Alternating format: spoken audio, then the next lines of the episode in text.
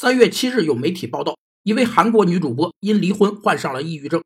她在五号直播时预告两天后会自杀，却遭粉丝们嘲讽。她当即抱起宠物狗从八楼跳下，结果不治身亡。粉丝们的不当言行导致了恶果。在管理上，领导者对下属持续的表现出言语或非言语的敌意行为，被称为不当管理。有两类不当管理行为，一类是主动不当行为，如嘲笑、贬低下属、翻旧账等。另一类是被动不当管理，如对下属不理不睬、出色完成工作不赞扬、违背承诺甚至撒谎等。